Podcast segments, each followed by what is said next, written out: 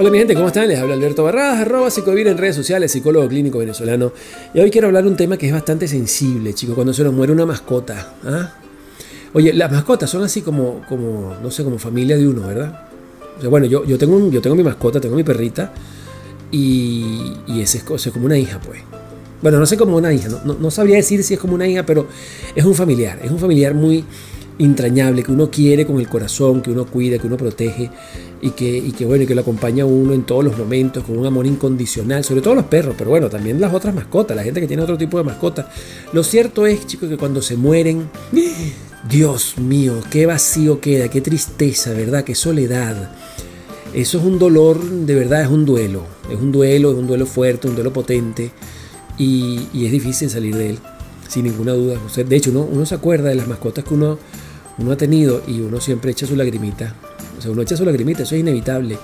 Y eso no significa que uno no ha superado el duelo, sino significa que uno, bueno, las lágrimas son un homenaje a lo vivido.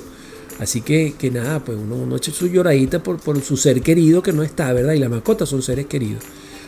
Pero, ¿cómo pudiéramos hacer para solventar esa situación? Mire, la verdad verdadera, nada, nada. Abrazarnos, abrazarnos entre nosotros, darnos cariño, chicos. Hablar de estos temas, ¿Mm? Este audio, por ejemplo, compártelo, compártelo con gente que se haya muerto la mascota y, y, vamos a mandarnos un abrazo grupal. Vamos a mandarnos un abrazo así de concha, lo lamento, lo lamento, lamento que se te haya muerto un ser querido, porque esa es la mascota, ¿verdad? El ser querido. Entonces, ajá, sí es verdad, de repente tú estás escuchando este mensaje en, en, la mañana y tú necesitas motivación, o lo estás escuchando en la noche y quieres dormirte tranquilo y de repente me escuchas a mí hablando de, se, se mueren las mascotas y te deprimes todo, ¿verdad?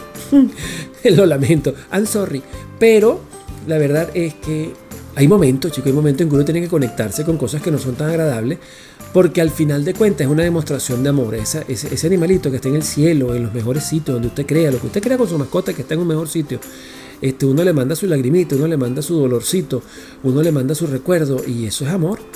Y el amor, chico, el amor llega a algún sitio, el amor no se pierde.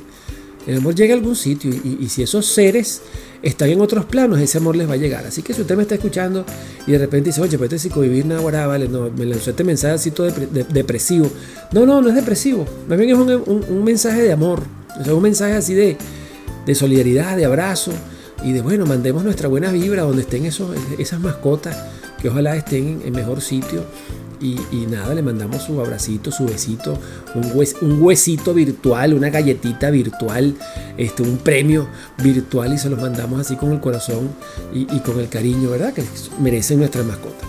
Así que usted me disculpa, quizás si le sonó depresivo este mensaje, pero yo siento que las mascotas que se nos fueron merecen un mensaje y merecen un cariño y merecen un amor y merecen un recuerdo. Así que lleve.